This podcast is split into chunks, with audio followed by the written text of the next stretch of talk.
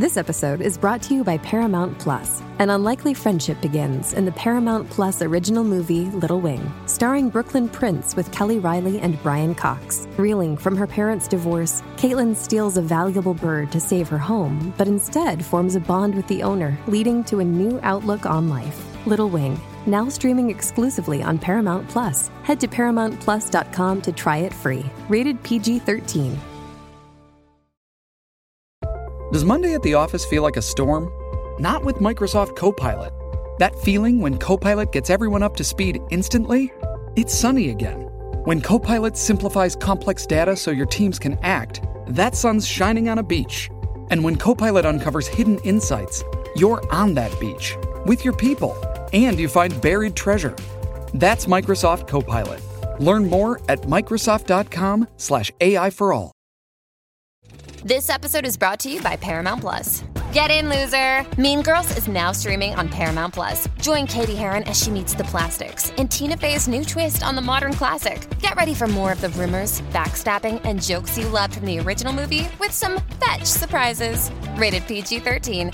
Wear pink and head to ParamountPlus.com to try it free.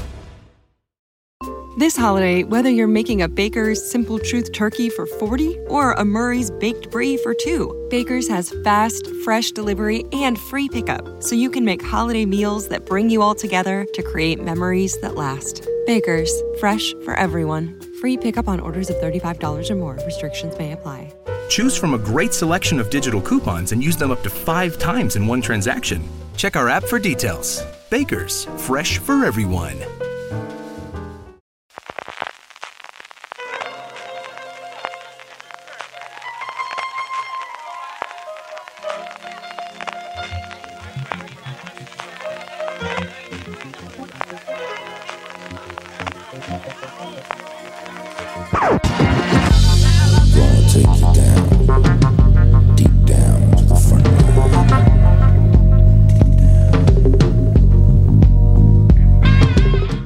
Bienvenidos a Gran Angular, el programa de fuera de series donde analizamos cada semana un tema de la industria televisiva en profundidad.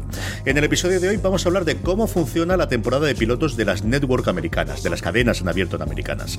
También analizaremos cómo esto ha cambiado en los últimos años y debatiremos si la temporada de pilotos ha perdido la importancia que tenía en el pasado o si por el contrario sigue teniendo esa importancia. Y finalmente repasaremos brevemente cómo ha sido esta temporada 2019, las principales tendencias y por qué no los mejores pilotos, los que más nos han gustado. Para ello eh, tengo conmigo en primer lugar Valentina Morillo. Valentina, ¿cómo estamos? Estamos muy bien, ¿qué tal estás tú? Sí, porque además pasando por Roma todas las cosas después mejora todos. Todos los caminos conducen a Roma y después vuelves y te quedas desorientado. Y Marina Sus, que está a punto de irse para Gijón, que quieras que no, también, también tiene sus dobles. No está mal, sí. Buenas, CJ, ¿qué tal?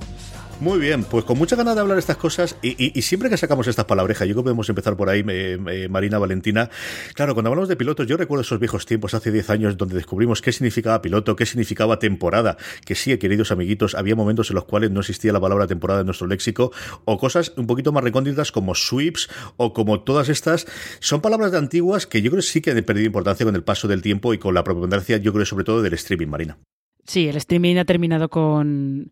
No es que haya terminado con muchos de estos términos o con muchas de estas, de estas formas de hacer televisión, pero lo ha cambiado todo, evidentemente, porque es verdad que hace, sí, 10 años o incluso a lo mejor 6 o así, sí que estaba todo bastante más eh, establecido. Había una temporada de pilotos, que era el momento en el que se, se presentaban los proyectos a las cadenas, se rodaban esos capítulos y luego se elegían. Luego había otros que se hacían off-cycle, como se llama, que eran fuera de esa temporada, pero eran muy pocos los que se hacían fuera de esa, de esa temporada. Y luego estaban todos esos términos, los sweeps de audiencia, que estaban, estaban muy asociados a, creo que eran cuatro, cuatro momentos del año muy concretos en los que se hacía un- una medición exhaustiva de la audiencia por todo Estados Unidos. Pero claro, eso era cuando las audiencias en directo tenían importancia. Ahora, si vemos las audiencias en directo en Estados Unidos y en España también, vemos que, no, y es que ya no puedes, no puedes fiar el éxito de, de algo solo a la audiencia en directo, porque lo más probable es que lo cancelaras todo. Era esa época, Valentina, en la que todos nos hicimos expertos en demográficos y en saber el rating y en saber millones de hogares americanos que estaba viendo en directo la serie, porque de esa forma también sabías si te iban a renovar o te iban a cancelar tu serie favorita. Sí, esto de los subs, me he acordado ahora del término, aparece, por cierto, en The Morning Show, que están hablando, que igual la gente que es un poco más nueva en esto de las series no se acuerda, pero porque en la serie están pendientes de que va a llegar el momento de los sweeps y quieren estar bien de audiencia. Y nosotros en aquella época que empezamos con los parones de las series, por qué han parado las series, vales que tienen que a la semana, y luego llega ese momento de los sweeps en el que tienen que hacer todos los giros, las bodas, las muertes, tienen que programarlo todo la serie, los invitados especiales para conseguir llamar a la audiencia. En aquella época nos volvíamos locos, nos volvimos expertos también, porque era una necesidad de entender cómo funcionaba todo, no solo ver la serie, sino cómo funcionaba aquel mundillo, y fue una cosa pues, de la que aprendimos mucho. Y porque las series eh, Marina, como decías tú, eh, especialmente las de Nego, también las de cable hasta cierto punto, pero vivían y morían por esa audiencia que tenían en ese momento y especialmente en esos cuatro momentos a, lo largo del año de los sweeps. Eh, ya, y justo yo creo que lo que es curioso, esto es una curiosidad que si queréis buscarlo, creo que en, YouTube hay clips que se pueden ver. Em, el final de la primera temporada de Popular, que fue la primera serie que hizo Ryan Murphy, tiene un capítulo muy meta en el que van haciendo un contador de todos los clichés de los sweeps de audiencia que van incluyendo en el capítulo. Una boda, un tiroteo, un momento musical, una muerte. Cada vez que pasa alguna de esas cosas aparece un contador en una esquina que pone sweep, eh, contador de sweep o lo que sea. Momento musical, check. Tiroteo, check. Boda, check. Con eso quedaba bastante claro el tipo de cosas que se hacían y que todavía se hacen. ¿eh? A lo mejor ha perdido un poco de, importancia porque hay muchas otras maneras de, ver las series que no son tanto en directo y hay mucha más gente haciendo series más allá de las cadenas en abierto. Pero, pero ese, ese capítulo de Popular creo que nos puede dar una idea de la importancia que tenían pues hasta hace eso, seis años, una cosa así. Y también hay muchas más noticias, porque antes yo me acuerdo, si nosotros nos enteramos de todo esto, era porque en los titulares se hablaba que viene la época de los sweeps y episodios especiales de los sweeps y todas estas cosas de las que ya no se habla porque hay tanta información que ya pues los medios especializados no se centran en eso y el resto de la gente pues nos olvidamos, pero sigue siendo muy importante para las cadenas generalistas. Pasando ya a hablar de, los pilotos, el piloto no es más que una de las distintas fases que tiene el, el, proceso tradicional de desarrollo de las series en Estados Unidos. Durante muchísimo tiempo, con contadísimas excepciones, jamás se estrenaba una serie si no se había hecho una prueba audiovisual de que eh, eso podía tener un viso de hacer, que era el piloto. Eso nuevamente, Marina, también ha perdido con el paso del tiempo con estas órdenes directas de series, de temporadas, que se da también en las networks, pero que especialmente en Netflix y el resto de las plataformas de cable han sido las que más importancia ha tenido en los últimos años, aunque ahora hemos vuelto a hablar de piloto los últimos dos o tres semanas con ese piloto fallido de esa secuela o de ese spin-off, mejor dicho, de esa precuela de Juego de Tronos, que quizás es la que ha vuelto a poner el nombre o la palabra piloto en boca de, de todo el mundo y de toda la prensa especializada. Yo creo que más que más que poner el nombre piloto otra vez en boga, lo que ha hecho ha sido recordar a la gente cómo funciona esto de los pilotos. Porque yo creo que, por ejemplo, con la precuela de Juego de Tronos había bastante gente que daba por hecho que, que la serie estaba hecha que este primer capítulo era solamente, bueno, se rodaba para ver qué tal, para ver si había que hacer algún cambio, pero que la, que la serie estaba, eh, le habían dado luz verde y que salía seguro. Es como, no, si se hace un piloto es para ver si la serie tiene visos de ir a alguna parte. Y eh, fíjate en el caso de HBO, por ejemplo, HBO es una cadena que tradicionalmente ha sido muy de eh, tirar por tierra series que parecía que eran eh, no-brainers, como dicen los americanos, que eran como eh, era imposible que no fueran a salir y las tiraba porque el piloto era malo. Acordaos de aquella adaptación de Las Correcciones con Iwan McGregor, que todo el mundo, todos damos, por supuesto que salía y el piloto debió ser regular y HBO lo tiró. Y lo mismo una serie Open, que era una serie que tenía Ryan Murphy.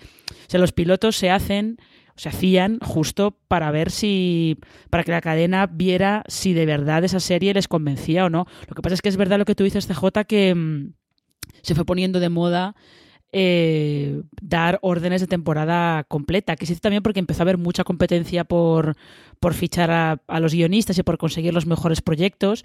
Y acordaos también que eh, Kevin Riley, cuando fue presidente de Fox, tuvo un momento en el que decidió que la temporada de pilotos no valía para nada, que no iba, que no iba a seguirla y mm, que las audiencias también las iban a medir de una forma distinta. Y todo esto fue un poco a partir de la huelga de guionistas de, de 2007-2008, que las audiencias cayeron tan en picado que las cadenas tenían que empezar a pensar otras maneras de, de medir los éxitos, básicamente, otras maneras de demostrar a los anunciantes que seguía siendo rentable que, que les pusieran dinero en sus programas.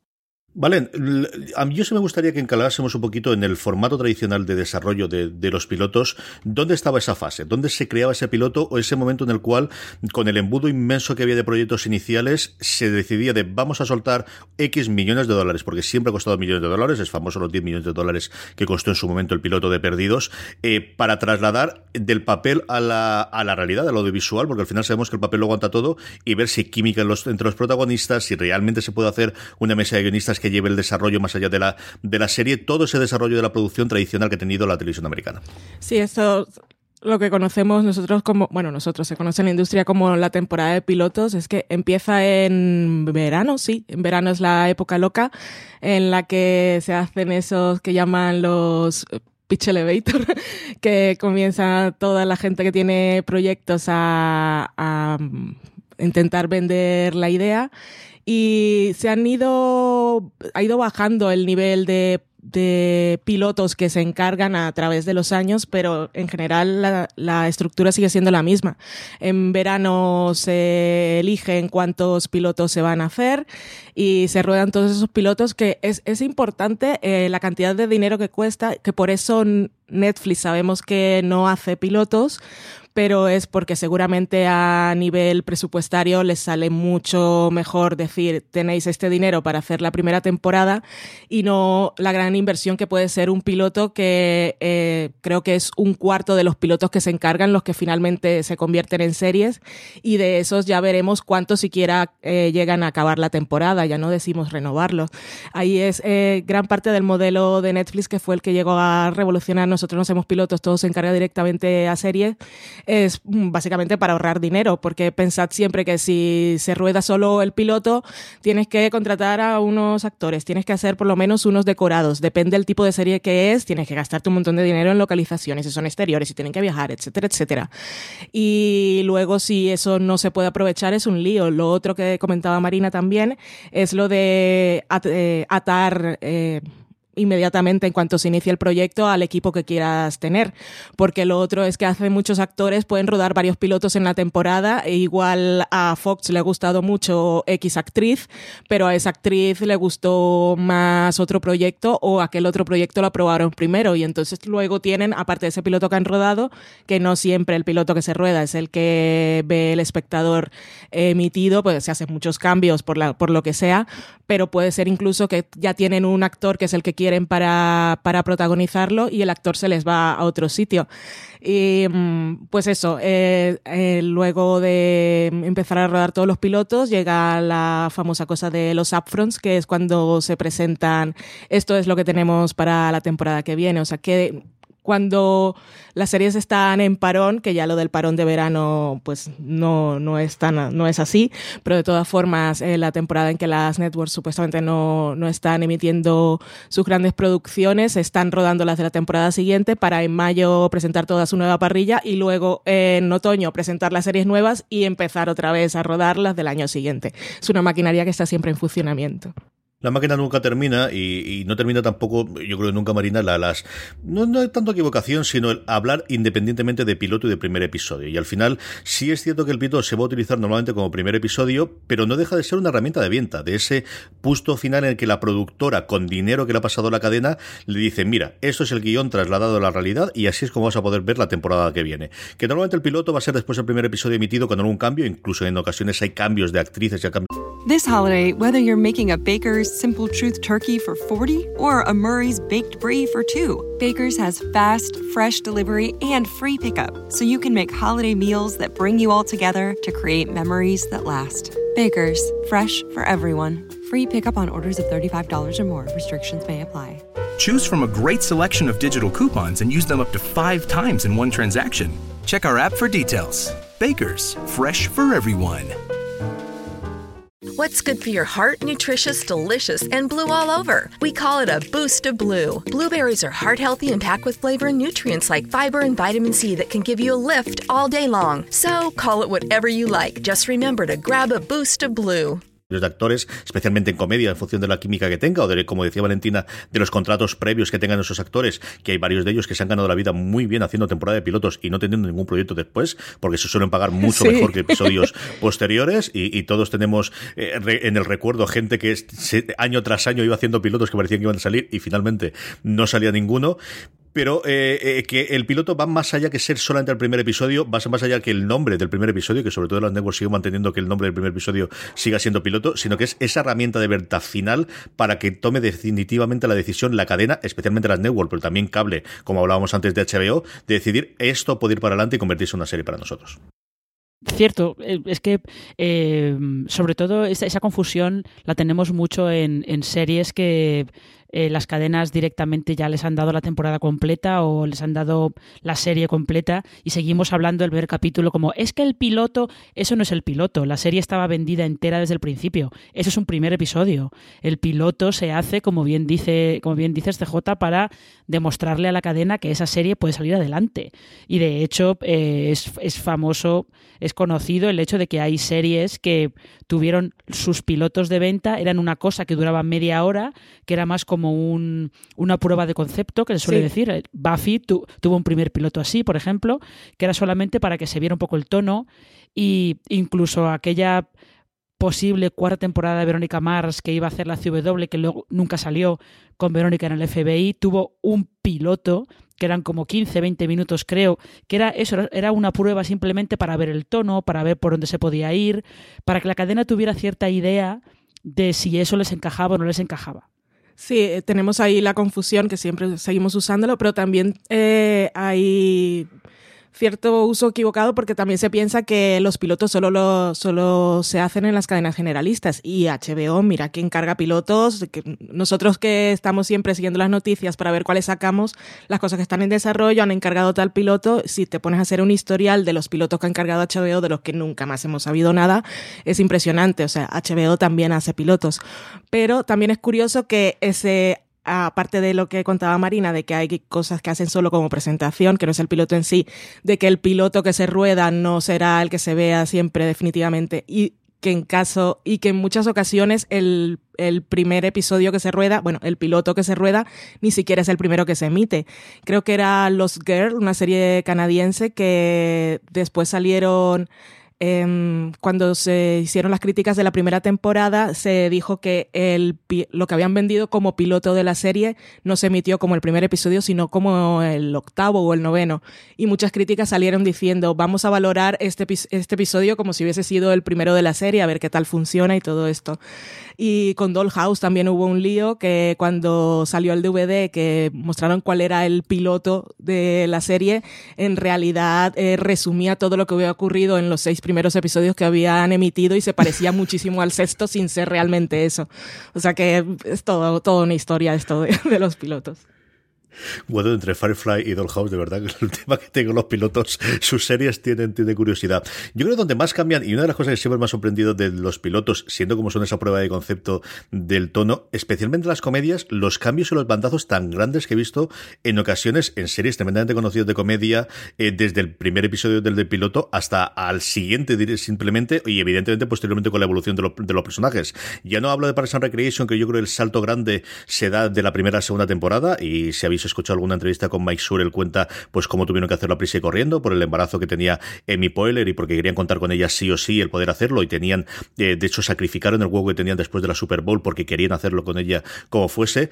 Pero yo creo por cada Modern Family que al final el piloto ya te mostraba desde el principio sigue considerando uno de los grandes pilotos hasta el punto de que lo mostraron entero los upfront ese año ABC por la confianza que tenía, en el que ves esa estructura familiar y ves los roles que van a tener cada personaje. Yo pienso ahora en cosas como Community, que aborrecí primer episodio y luego fue una serie con la que me divertí muchísimo y, eh, me encantó, o cosas mucho más cercanas como Vivan Theory, que si veis ahora el piloto no tiene absolutamente nada que ver, incluido Sendor Cooper, el personaje que tenía originalmente a después, o por qué no decirlo, Sexo en Nueva York, que al final es una serie que yo siempre reivindico como la otra gran serie que ayuda especialmente en audiencia HBO a arrancar la parte de la ficción y el primer episodio, el piloto, no tiene absolutamente nada que ver con cómo evoluciona posteriormente la serie Marina.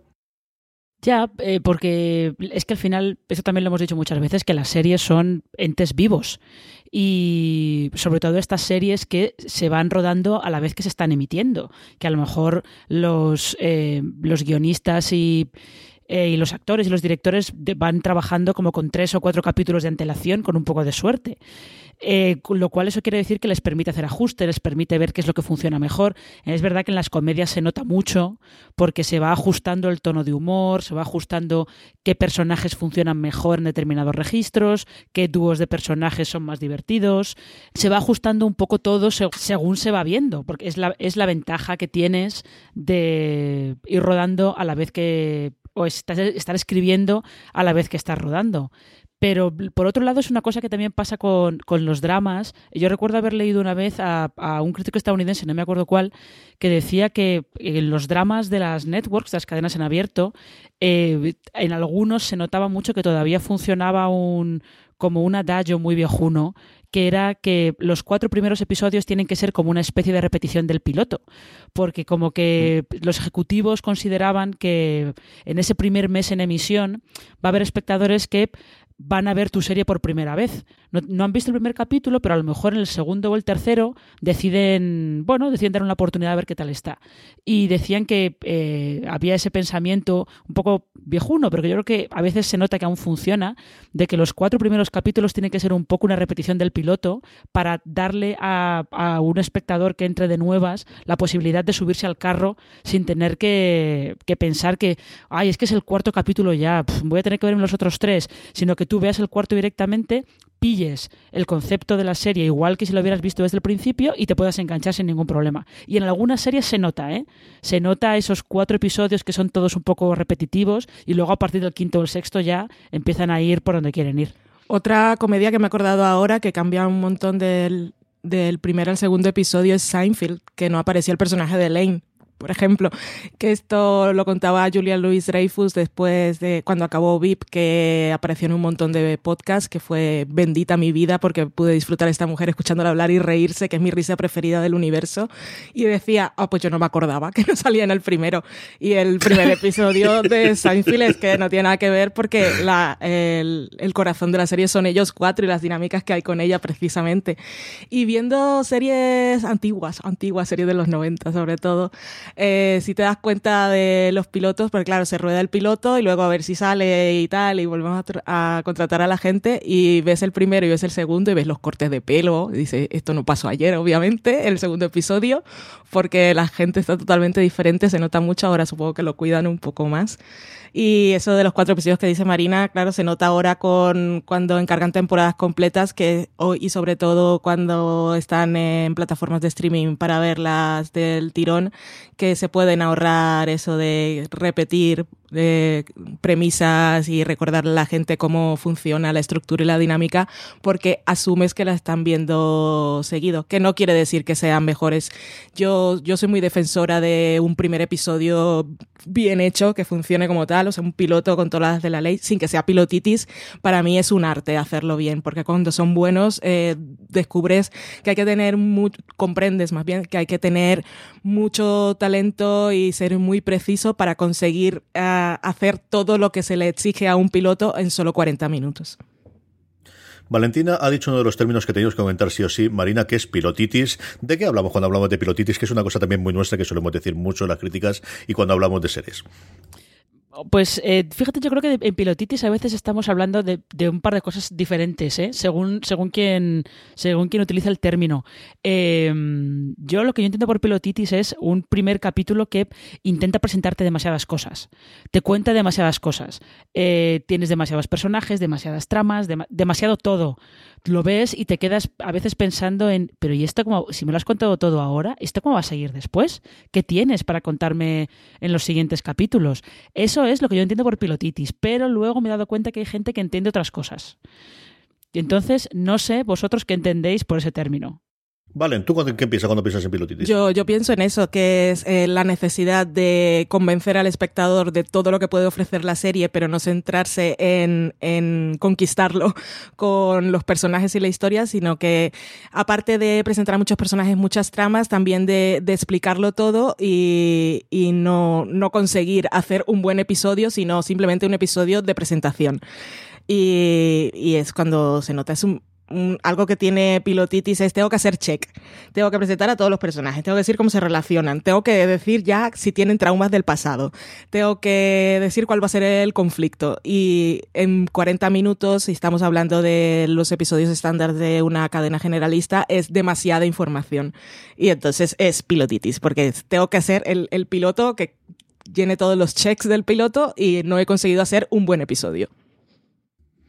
Yo eh, pienso en dos cosas fundamentalmente cuando pienso en pilotitis. Una, la que acaba de contar Valentina del checklist, de tengo 20 ítems que tengo que tocar y tengo que ir marcándolos todos. Y luego en eh, conversaciones entre dos personajes que no serían jamás en la vida real porque uno no cuenta esas cosas, sino lo que está haciendo es la exposición de Sí. toda la trama de esta conversación no tienes en ningún sentido, tú no estarías hablando de esto, ni desde luego estaría dando toda esta información que al final es, vamos a utilizarlo, que hay gente que lo hace mejor y la gente, gente lo hace mejor, peor, pero al final esa exposición en la que a través de un personaje, porque o no tengo dinero para mostrarlo, no tengo tiempo para mostrarlo, y necesito a alguien que me cuente cómo es el mundo, lo que ha pasado históricamente, o lo que ha pasado en el previo, yo creo que también es una de las cosas claras que marcan cuando, cuando un piloto, pues eso, tiene que hacer esa labor de voy a contarte cuál es el mundo alrededor y no me da tiempo, Marina. Ya, eh, fíjate ahora con, con lo que estaba diciendo eh, Valen, yo me estaba acordando de, mm, de eh, una canción de un, grupo indie estadounidense que se llama Rilo Kiley, eh, que tiene, tiene un, un estribillo que es una, una chica que le dice a- al chico que le gusta y tal, que bueno, que ella se siente sola, pero que, claro, si se siente sola, lo que hacen entonces es llamarlo, si lo llaman, lo que hacen es hablar, si hablan, eso pues acaban, acaban en la cama y ya no hay ningún tipo de misterio. Entonces, lo que, lo que tiene que, lo que tiene que hacer un piloto es dejarte ese misterio.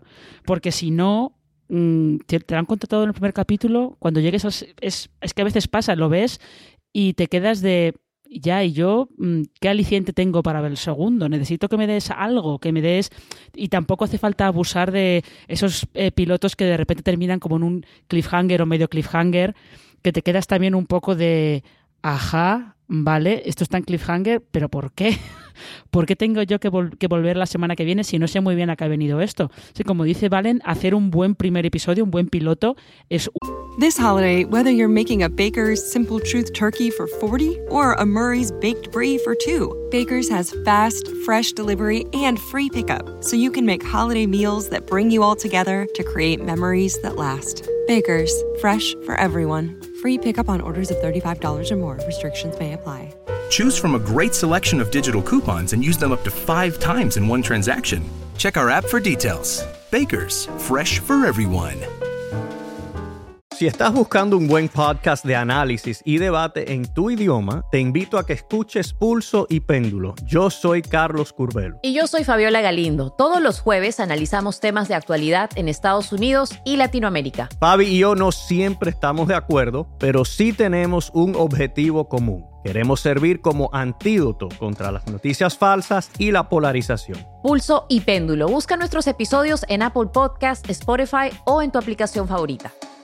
Un arte, es muy difícil, ¿eh? es muy complicado. También pilotitis podría ser los episodios que se basan solo en, en la premisa o en presentar. Es como hacer, como si eh, en lugar de ir directamente a la historia, que es lo, lo que le decimos a las películas de superhéroes, sobre todo los que ya tenemos super visto, que es volver a contar el origen de Batman, volver a contar el origen de Spider-Man. Son esos, esos pilotos que son premisa, que te cuentan todo lo que ha pasado antes, te dan toda una introducción, pero en realidad no te están diciendo qué es lo que te va a contar la serie.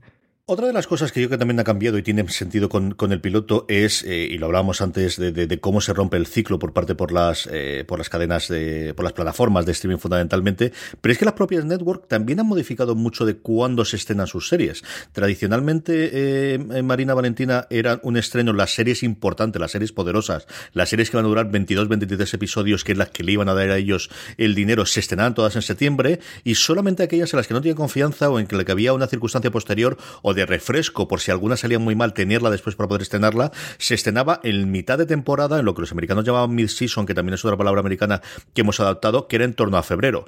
Y eso con el paso del tiempo se ha ido modificando, no sabemos si por la competencia, si porque al final tiene cierto caché en febrero, si porque las temporadas también, quitando posiblemente procedimentales y comedias, se están acortando mucho y, se busca traer otro tipo de intérpretes, otro tipo de creadores que puedan hacer temporadas ya no de 22, 23 episodios, sino de 10, 12, 13, que estamos viéndolo muy habitualmente.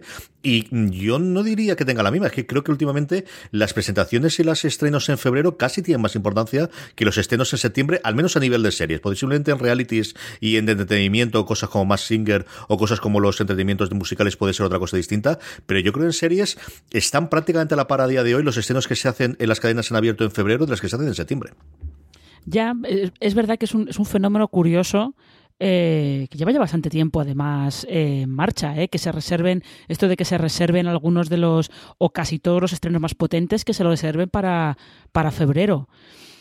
Yo no sé si es porque, no sé si vosotros acordáis que 24, por ejemplo, emitía sus temporadas del tirón en febrero y que las últimas de Perdidos se emitieron del tirón también. Yo no sé si las cadenas lo hicieron un poco para evitar que al estrenar series, al que iban de septiembre a mayo, había que hacer muchos parones, evidentemente, porque si no, 22 episodios no te dan para todas esas semanas.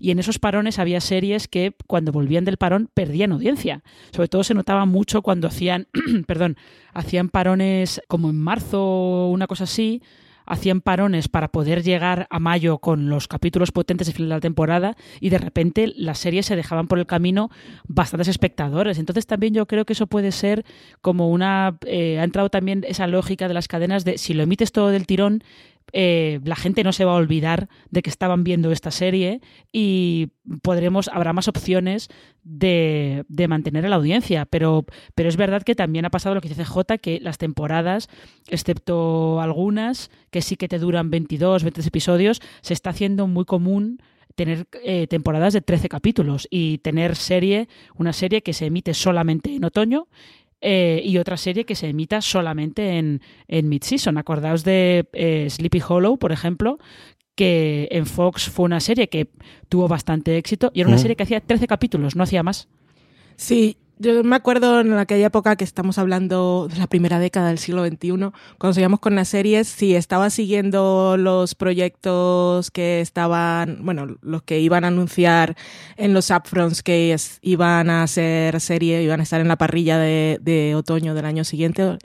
Eh, cuando había uno que te interesaba mucho y veías que lo habían programado para mid-season, ya te daba el bajón y decías, uff, esta, en esta no confían y esta ya no va a continuar pero es que antes se le daba mucha más importancia a la temporada de otoño porque era la gran temporada de las series y antes estaban las cadenas generalistas y las de cable y poco más, pero ellas marcaban un poco el ritmo.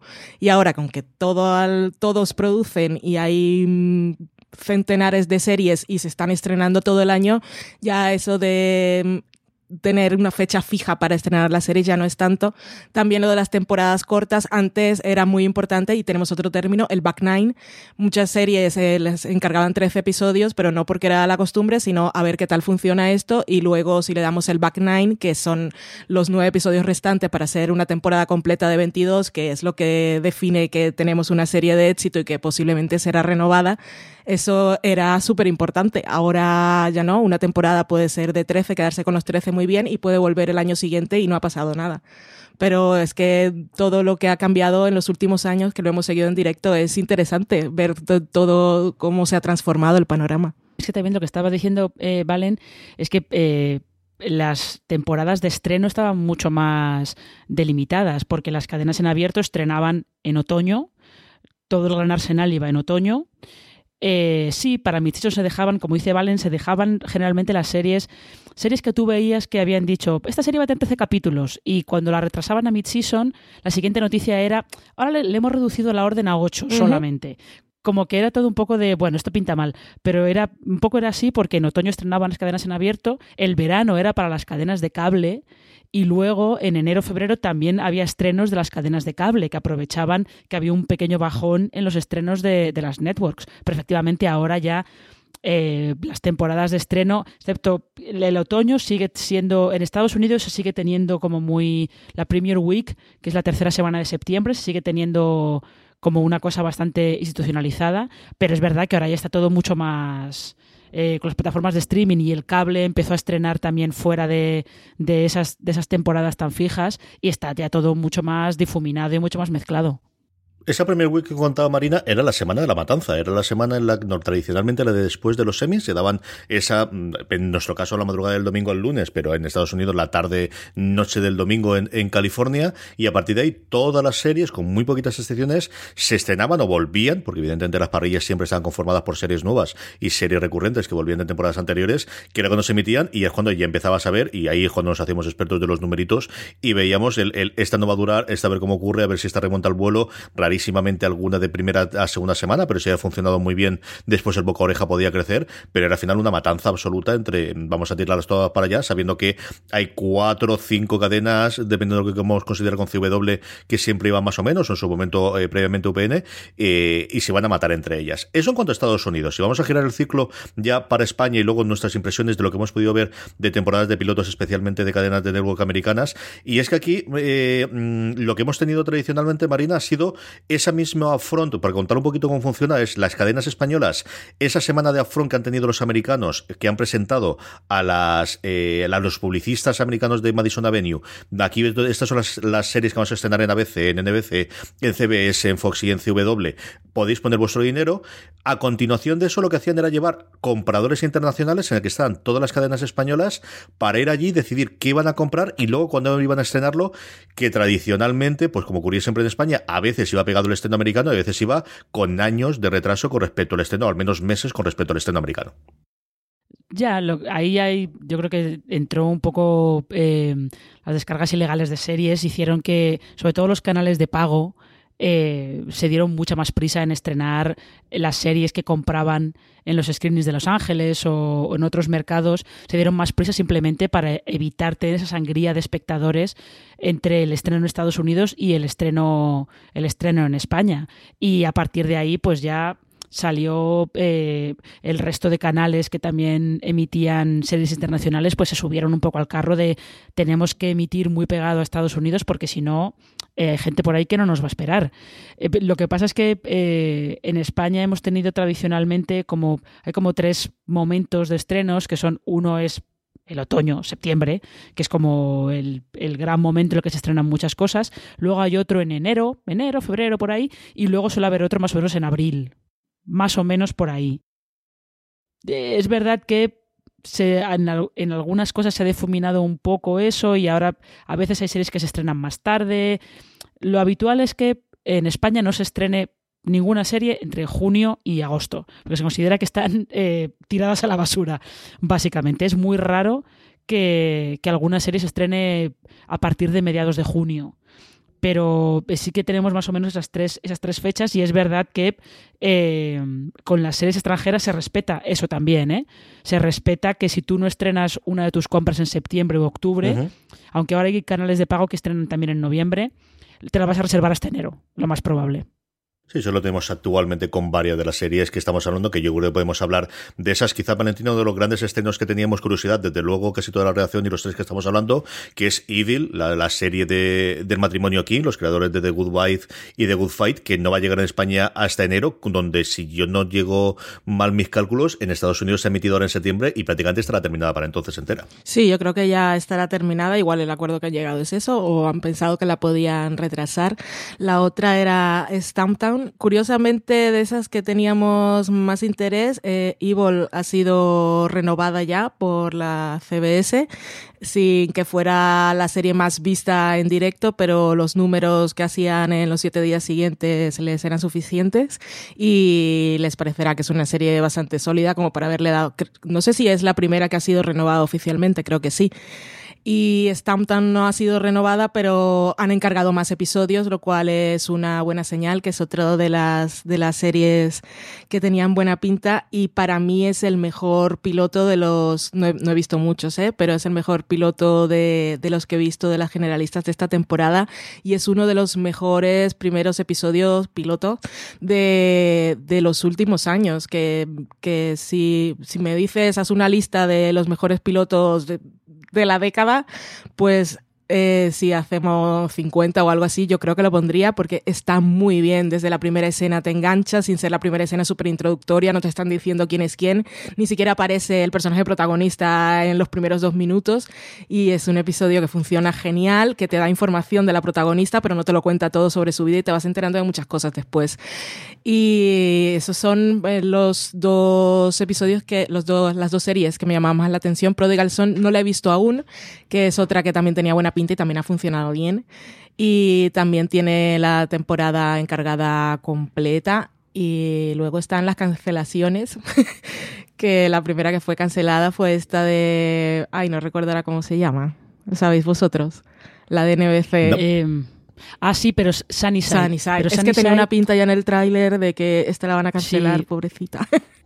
Pero, pero lo curioso de Sunnyside, justo esto que comentábamos, que ha cambiado todo, Sí, sí, sí. es que es que Sunnyside eh, en el segundo capítulo ya, no sé si fue el segundo o el tercero, NBC la retiró de la parrilla porque estaba haciendo unas cifras de audiencia muy, muy chungas, pero es uno de esos proyectos que a lo mejor NBC repesca para Pico, Ujú. con lo cual al final aquí nada había, creo que es Vulture la que tiene, tiene, utiliza siempre como un antetítulo muy gracioso cuando habla de o de series canceladas que en realidad no lo están, que acaban volviendo la vida o, o como serie de verano o justo en una plataforma de streaming, o eh, series que se acaban, que vuelve un re- que hacen un reboot a los 5 o 6 años, utilizan de antetítulo esa frase de eh, de los hijos del hierro de Juego de Tronos de lo que está muerto no puede morir.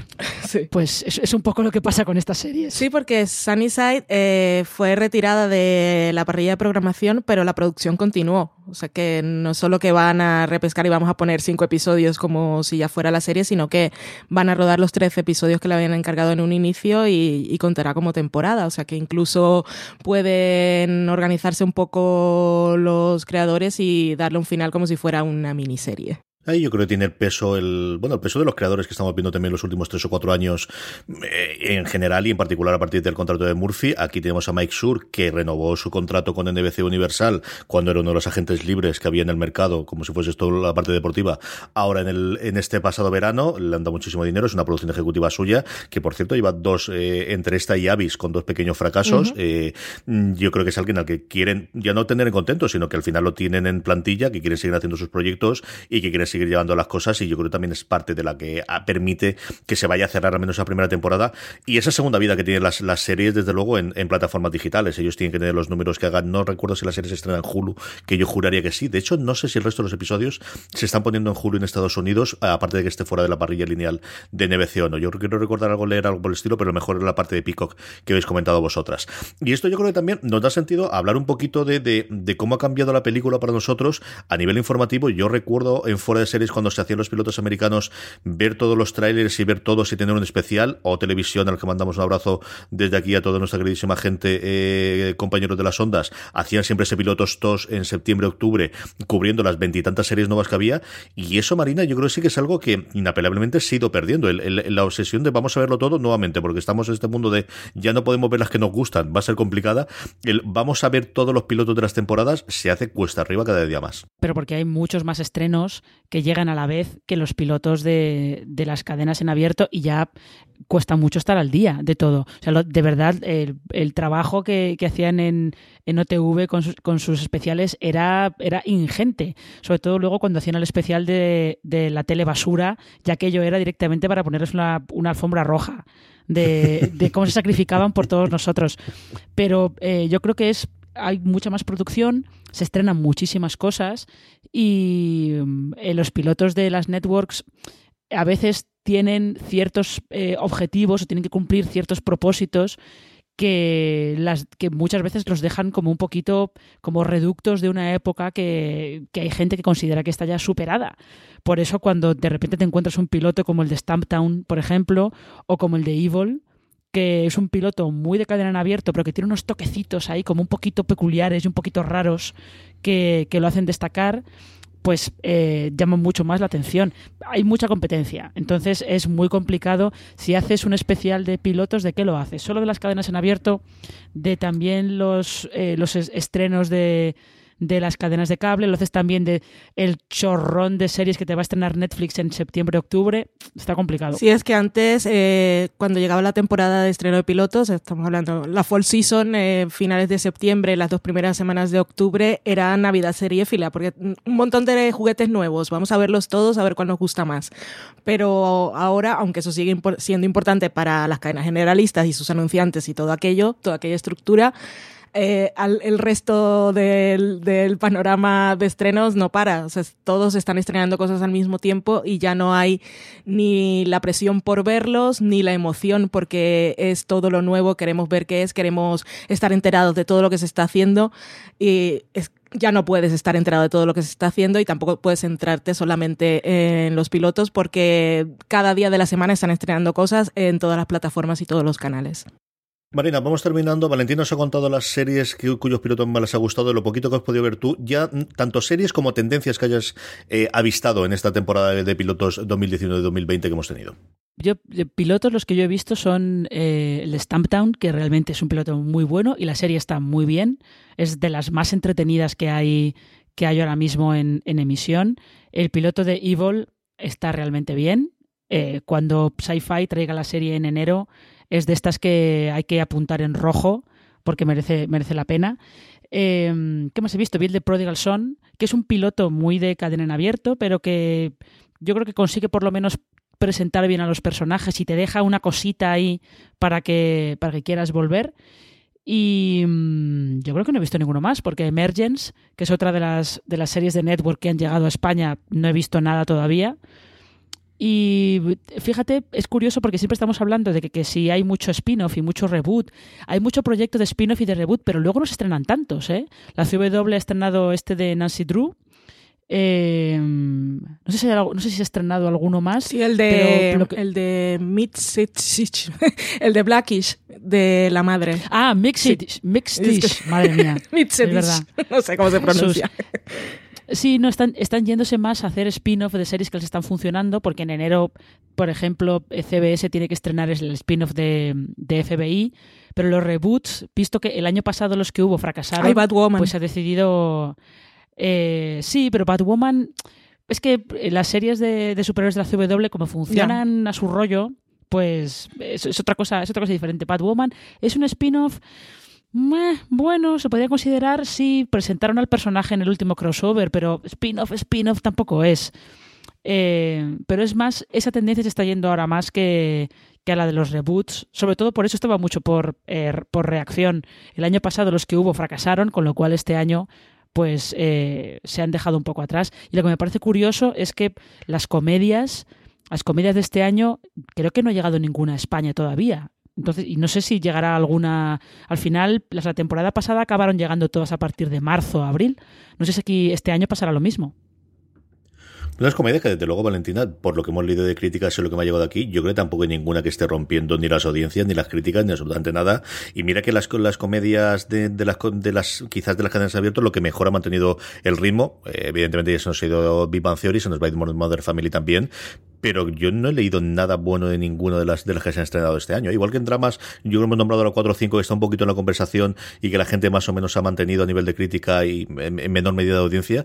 De las comedias, yo no he leído nada bueno de ninguna. ¿eh? De ninguna, porque aparte tenían, eran como multicámaras muy clásicas. Estaba esta, yo vi todos los trailers, ¿eh? porque eso sí sigo manteniendo la tradición y antes de que empiece la, la temporada veo todos los trailers de las generalistas y, y la verdad es que con los trailers, que no debes fiarte de ellos, pero con los trailers en realidad sí te puedes fiar. O sea, yo veo el tráiler y digo, esto no, esta serie no la voy a ver. Y los trailers que me gustaron, las series me han parecido geniales, que son Evil y Stamptown.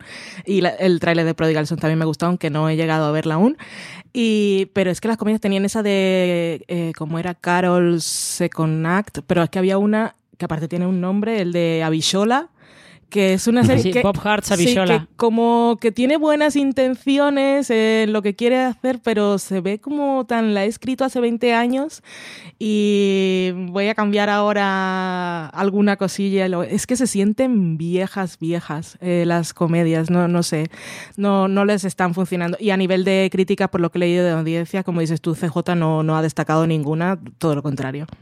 Yo solo tengo curiosidad por ver El Unicornio, que supongo que se lo traducirán aquí en España, que es la de Walter Goggins, que él se queda, no me acuerdo si se divorcia o se queda viudo, Viudo, y, y a partir del este, por verlo a él, fundamentalmente, y porque lo he visto ahora en, en, en, eh, Los Fabulosos Gosten y me ha encantado, y al final es Walter Goggins y es uno de mis actores favoritos de siempre. Es la única que tengo opción de tirar, y el mix este que decíais, por ver también el elenco, y porque es cierto que el universo de Blackies y alrededor me gusta bastante, y Blackies es una de las que más o menos he seguido. Pero el resto de verdad no, y, y hay mínimo seis o siete más que no recuerdo. Y yo eh, sí que cierro el círculo, de verdad tenéis que ver, si no habéis visto Stamptown, que está disponible ya en HBO España, el piloto es, coincido con vosotras, de lo mejor que yo he Pero visto. en los cada episodio se mantiene, es que está muy Está bien. muy bien. Sí. Es que está muy, está muy sí, bien. cada episodio se mantiene. eh, fíjate, hablando de pilotos, eh, yo sí que he visto el de Batwoman porque sí que la estoy siguiendo. También lo vi. Y mm, eh, Batwoman también es de esos estrenos, es, a ver, es Arrow, básicamente, con lo cual ya sabes lo que vas a tener. Pero ves de esas series también que hay, hay algunas cositas ahí al fondo que si quieren aprovecharlas puede salir una serie mucho más decente de o mucho mejor de como es ahora, que ahora es una cosa correcta y Mm. digna. Yo creo que eh, Batwoman lo comenté, yo creo recordar en streaming con, con Francis que es eh, una serie que tiene una grandísima protagonista, no sé si es una buena actriz interpretándolo, eso también es verdad, pero Ruby Rose es alguien que es una estrella de cine, O sea, es que es, es alucinante cada vez que esta mujer sale en pantalla, como lo llena absolutamente todo. A mí me gustó bastante el, el- el primer episodio. Y luego Evil, como coincido con vosotras, es una serie que, que ojalá lo hubiese traído antes sci-fi, porque todo lo que está saliendo y de todo lo que es el recorrido que está teniendo la serie, yo creo que está muy, muy, muy bien. Pues con esto terminamos, queridas. Recomendar que tenemos varios artículos y varios podcasts sobre pilotos eh, que podéis eh, querer ampliar información sobre lo que tenemos. Un artículo eh, sobre en defensa de los episodios pilotos que tenéis disponible en foraseries.com, que también dejaremos en las notas del programa que podéis encontrar allí, escrito por Valentina Morillo. Tenemos también dos podcasts que grabamos hace un poquito de tiempo. Un, top con los mejores episodios pilotos y otro un canangular sobre qué hace que sea un buen piloto, eh, que grabamos hace también un poquito de tiempo. Os pondremos los enlaces, como siempre os digo, en, en las notas del programa, que lo podéis ver en vuestro reproductor o si no, en foraseries.com, en la entrada que tengamos para este gran angular, que ya toca su fin. Valentina Morillo, un beso muy fuerte hasta el próximo programa. Un besote, hasta el próximo programa. Marina Such, un beso muy fuerte hasta el próximo programa. Hasta el próximo programa. Creo que hacía años que no te llamaban Marina Such una de estas cosas. Siempre es Marina. mía, esto es desastroso. Es nuestra redactora jefe Marina o Marina nuestra redactora jefe de fuera de series. Pero el Such creo que hacía un montón que no te lo decía en antena. Un beso muy fuerte a las dos y a todos vosotros, querida audiencia. Gracias por escucharnos como siempre. Más contenido en nuestra cadena de podcast. Buscarnos fuera de series en Apple Podcasts y vos, Spotify. Muchísimo más contenido en fuera de series.com. Gracias por estar ahí y recordad, tened muchísimo cuidado y fuera.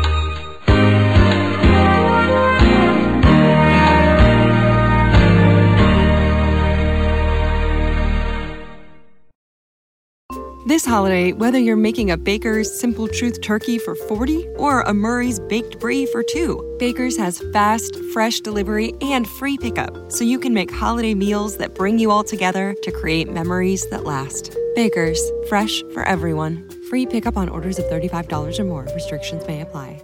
Choose from a great selection of digital coupons and use them up to five times in one transaction.